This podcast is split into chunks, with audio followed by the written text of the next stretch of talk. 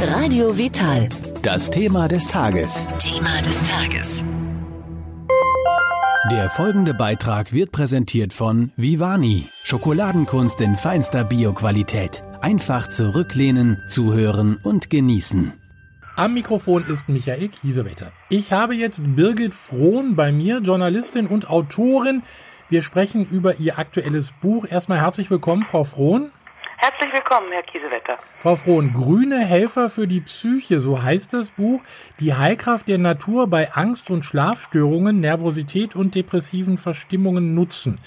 Also Schlafstörungen haben ja, glaube ich, eine ganze Menge äh, Menschen unter uns. Und da kann ich wirklich was äh, mit Pflanzen äh, gut erreichen?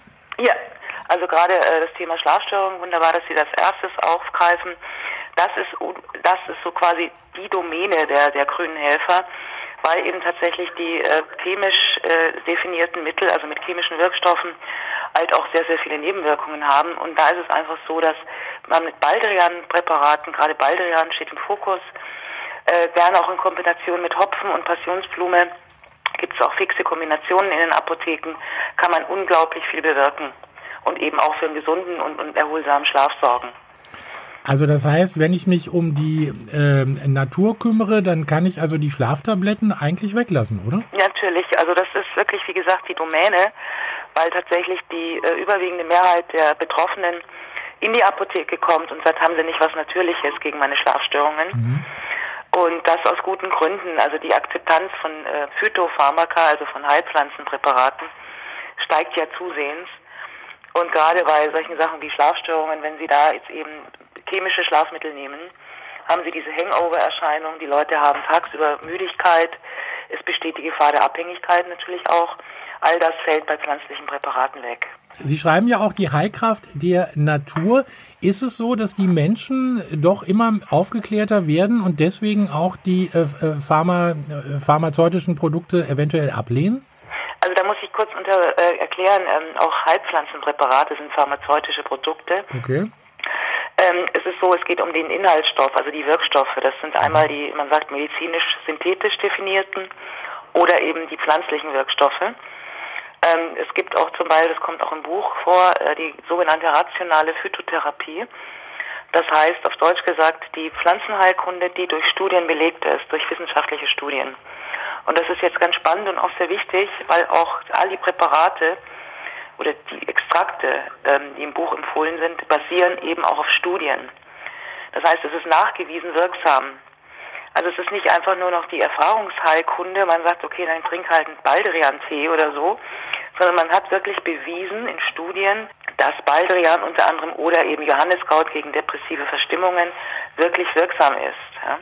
Und das ist eben jetzt das große Neue letztendlich, beziehungsweise auch schon seit 30 Jahren, worauf man eben auch sehr gut aufbauen kann und auch wirklich argumentieren kann und sagen, die Wirksamkeit der pflanzlichen Psychopharmaka ist genauso hoch wie die von den synthetischen. Und das ist auch was, was der Verbraucher und der Patient in dem Fall ähm, akzeptiert und auch ganz genau nachfragt.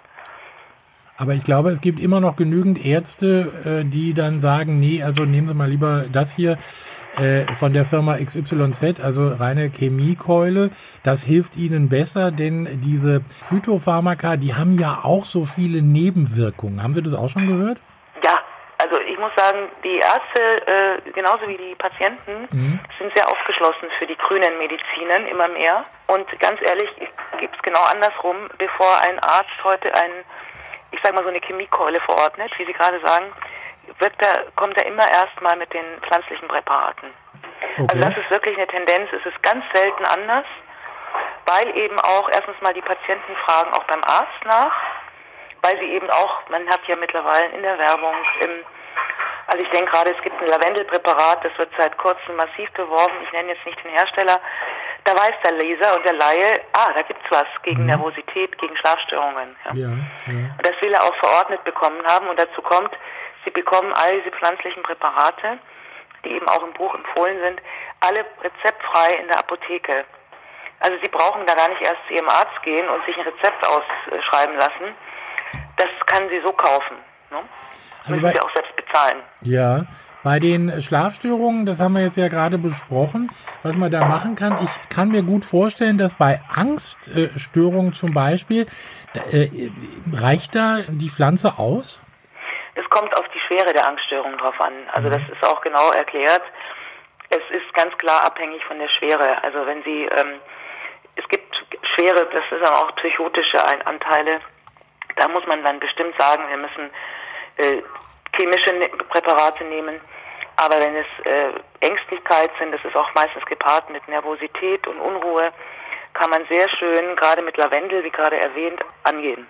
Sie schreiben in Ihrem Buch ja auch über Erkrankungen zum Beispiel von Herz und äh, Gefäßsystem. Was kann ich denn da machen auf pflanzlichem Wege?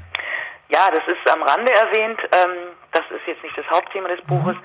Da gibt es eine ganz legendäre und bekannte Heilpflanze, das ist Weißdorn, äh, auf Lateinisch. Und da gibt es auch sehr, sehr gut belegte und erforschte Präparate, also pflanzliche Präparate, ähm, die tatsächlich bei einer Herzschwäche, die mittelschwerig, mittelschwergradig ausgeprägt ist oder auch bei Herzrasen extrem gute Erfolge zeigt. Wie sind Sie eigentlich zu dem Buch gekommen? Wie lange haben Sie gebraucht, das auch alles zusammenzutragen? Das ist äh, eine schöne Frage, danke.